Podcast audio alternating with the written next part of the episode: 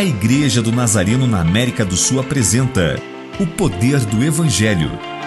Um devocional de autoria do Reverendo Severino José que abençoará sua vida.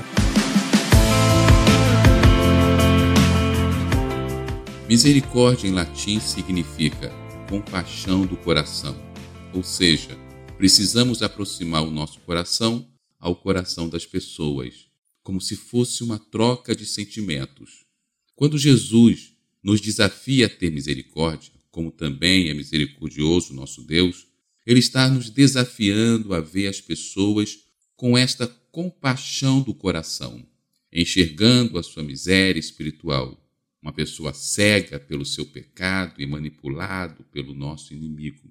Esta constatação deve tirar de nós o impulso da vingança e encher o nosso coração de bondade e amor lembrando-nos que Jesus se sacrificou por esses pecadores e que no passado éramos como eles. Senhor, que o nosso coração se encha de misericórdia como o seu.